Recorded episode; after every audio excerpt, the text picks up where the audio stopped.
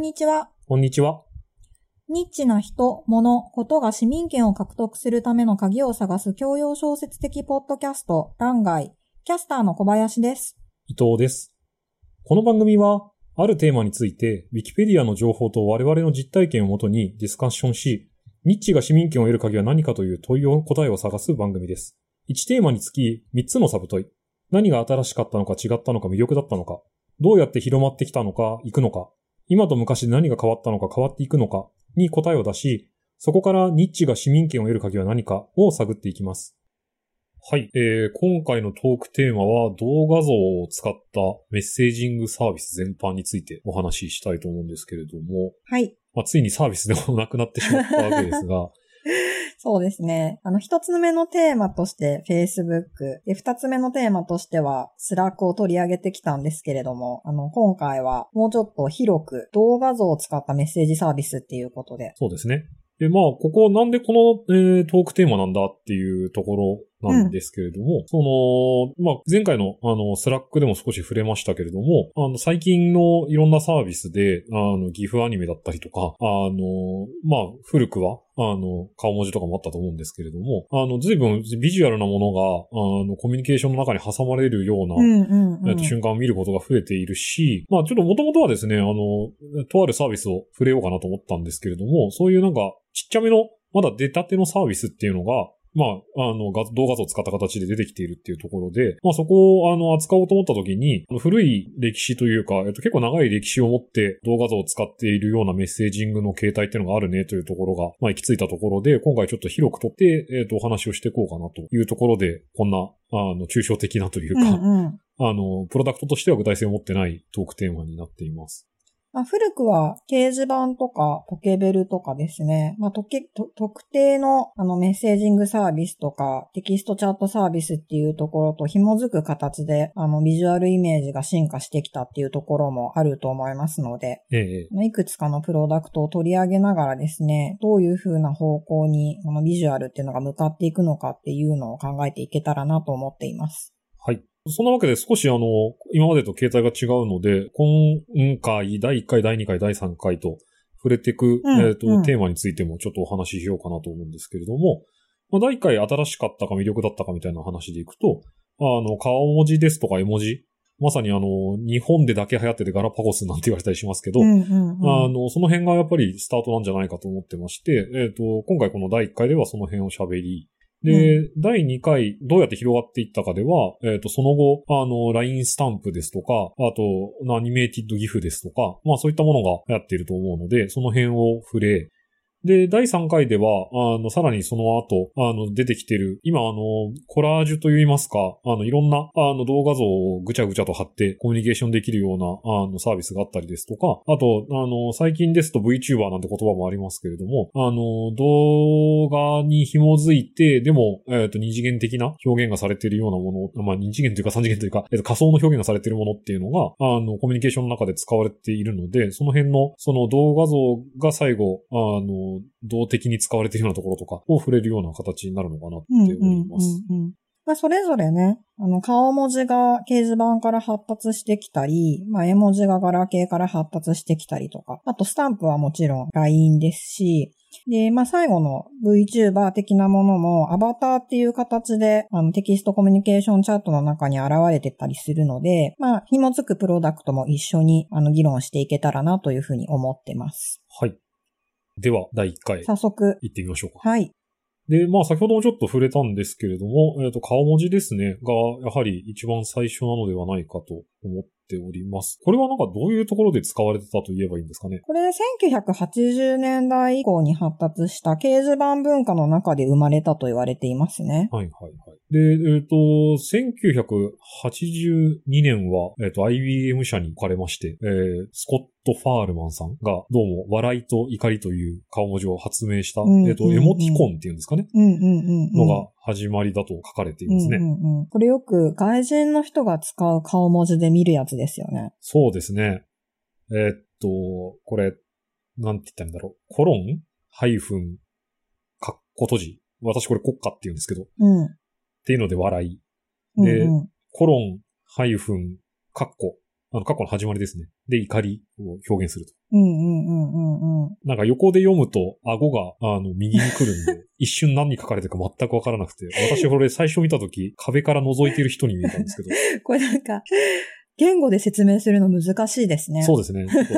一応、あの、記号を今言ったので、皆さんちょっと手に、手元に書いて手もらうと元のメモで書いてもらうと、あ、これねっていうふうに思うはずです。あと、あの、ホームページの方の、あの、コンテンツページにも載せておこうかなと思っております。で、まあ、これ、なんかでも、さっきもちょっと言ったんですけど、なんか日本だとメジャーじゃない顔文字ですね。そうですね。私は学生時代にですね、あの、海外経験の長い教授陣が、まあ、このエモティコンをあのテキストメッセージというかメールの中に入れて送ってきてたっていうのが初めての出会いですね。ああ、教授が。うん。なんか私あまり教授がそういうの使うイメージはないんですけど。なんか距離近いですよね。そうですよね。日本だとなんかどっちかっていうと、2チャンネルの、うんうんなんかアスキーアート、エモティコンっていう言葉じゃなかったと思うんですけど、のイメージがすごい強くて、うん。なんかモナーとかギコーとかなんかキャラクターがいたようなうん。イメージですね。うんうんうんうんで、なんか文字も横に読んだ時に顎が下に来る、まあ、正義型っていうらしいんですけど、の顔文字っていうイメージがあって。なんかそれこそメジャーになったので言うと、あのー、ノマネコ問題とか言って、ノマノマイエイが2005年ぐらいでしたっけ？うん、に流行った時に、なんかすごい一般化したんじゃないかなと思うんですけど。確かにね。まあ今言っていただいた通り、2チャンネルではよく見るものでしたけれども、そうですね。まさかこれが一般化すると思わなかったです。これ最も古く使われていたのは1986年、パソコン通信の一つであるアスキーネットにおいて、障害者関連掲示板のシグオペである若林さんが使ったのが始まりだそうです。なんでこれ名前まで分かってるんですか？え、でも録画、ログが残ってるんじゃないですか？ああ、パソコン通信で実名なんですね。どうだったかな？パソコン通信、私自身は使ってなかったので、私も分かんない。まあでもね、2チャンネル以前の掲示板ですよね。そうですね、んこの辺はあれですよね。なんか感情表現のための、まあツールっていうところが、うんまあうんその存在の魅力というか、うん意味というか。そうですよね。あの、そもそも、あの、まあ、IBM がエモティコンを開発したっていうのも、あとまあ、このおそらくパソコン通信でアスキーアートが生まれたっていうのも、あの、フェイストゥフェイスではないコミュニケーションの中で、まあ、どういうふうに感情を表現するかっていうところがきっかけだったんじゃないかなと思いますが、はいはい。そうまあですね。私自身も、あの、なんかこうテキストコミュニケーションっていうのが、あの、まあ、一般化するようになって自分も使うようになってからは、あの、そもそもこう、丸とかピリオドとかで終わらせると、まあ自分がこう怒っているんじゃないかっていう、まあそういう懸念を相手に持たれそうで、はいはい。まあそれを避けるために顔文字使い出したっていうのがあるんですよね。ん。うん。確かになんか、ちょっときつめのことを言ってるけど、和ませようと思ったあそうそうそう時とそかですよね。そうそうそうそう。あと、質問文で送ってるんだけど、別に怒ってるわけではないのを表現するために、笑顔つけたりとか。ああ、なんかこれはなんでですかとか言った時に、あそうそうそうそうその、なぜお前はそんなことを言うんだってニュアンスなのかどうなのかわかんないですもんね。なんか今と違ってまだみんな、あの、フェイストゥフェイスではないコミュニケーションに慣れてなかった時期なので、はいはい。まあちゃんと感情を伝える必要があるのかなというふうに思って使っていましたうね。ん。そこと次に出てくるのが絵文字と思っていいんですそうかね。ですね。これは、えー1990年代のポケベルがうんスタートだと。うん思えばいいんでしょうかまあ、ポケベル、それからガラケーと紐づいて進化してきたのが絵文字かなと思います。うん。じゃあまあ90年代全般って感じうですかね。んうんうんうん。やっぱり90年代の特に前半、あの、モバイル通信として非常に流行っていたのがポケベルですけれども、はいまあ、まずはこの中で、あの、ハートマークを使うようになったっていうのが絵文字の始まりだそうです。へえ。それはじゃあ、ハートマークだけは送れる機能があったんうんですね。。あの、ポケベルって聞いている方の中には、それなんぞっていう方もいると思うので説明をすると、まあ、長方形というか立方体の手のひらサイズのあの、通信機器ですかね。はい。で、数字が送れるようになっていて、で、あの、プッシュ式なのかなで、あの、何か伝えたいことがあるとき、相手に、あの、自分の電話番号を送るんですよね。で、そうすると、あの、受け取った人が、あの、電話ボックスからその電話番号にかけると。で、直接話すことができるという。まあそういう風な仕組みだったわけですけれども、あの、まあ当時ですね、流行り物大好き女子高生の間では、自分のけ、あの、自分の電話の番号をポケベルで相手に送るんじゃなくて、あの、語呂合わせで数字のメッセージを送るっていうのが、あの、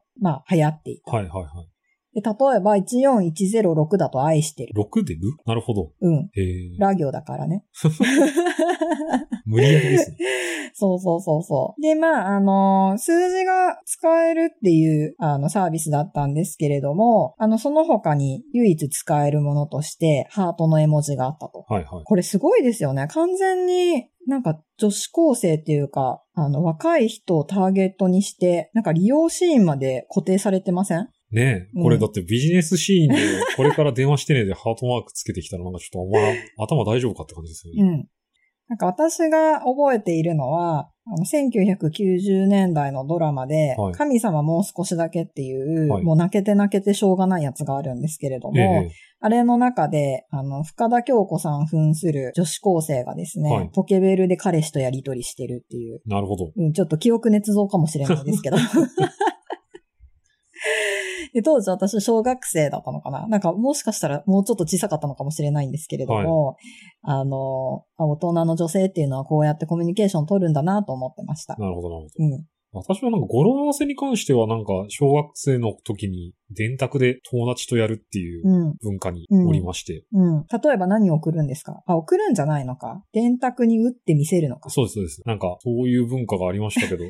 その何を、何を打つのかっていうのは答えてくれないんですね。まあちょっとなんか、あの放送に載せちゃいけないから、小学生ですよね。小学生ですから、逆に言うと。逆に言うと。まあでもそれもね、おそらくクラスメートのお姉さんとかから入ってきたポケベル文化なんじゃないでしょうか。そうですね。あ、ちなみにですね、あの、私のキャスターネーム伊藤は110です。貴重な情報ありがとうございます。はい。とても貴重な情報です。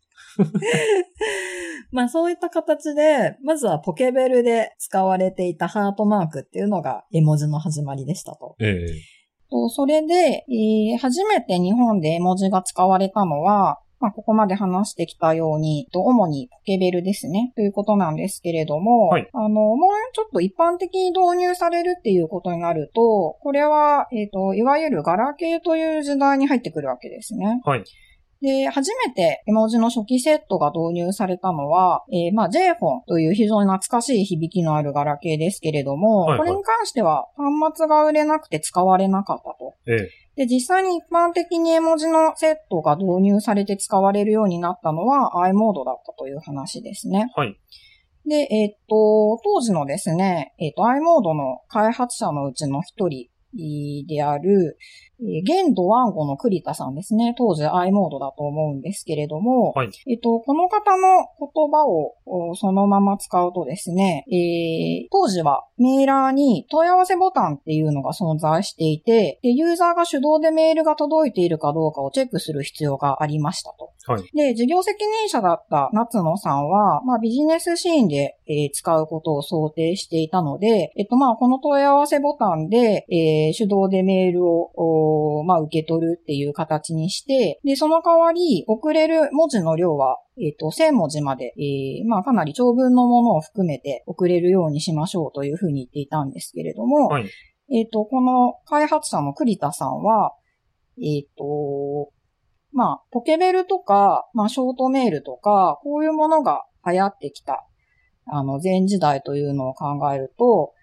えーたとえ文字数が少なかろうと、プッシュ型でなければ若年層は利用しないと言って、まあ、こうから対立したそうですと。うんうんで、最終的には上司である松永まりさんですね。この方も i モードの、あの、立役者として有名な方ですけれども、この方が、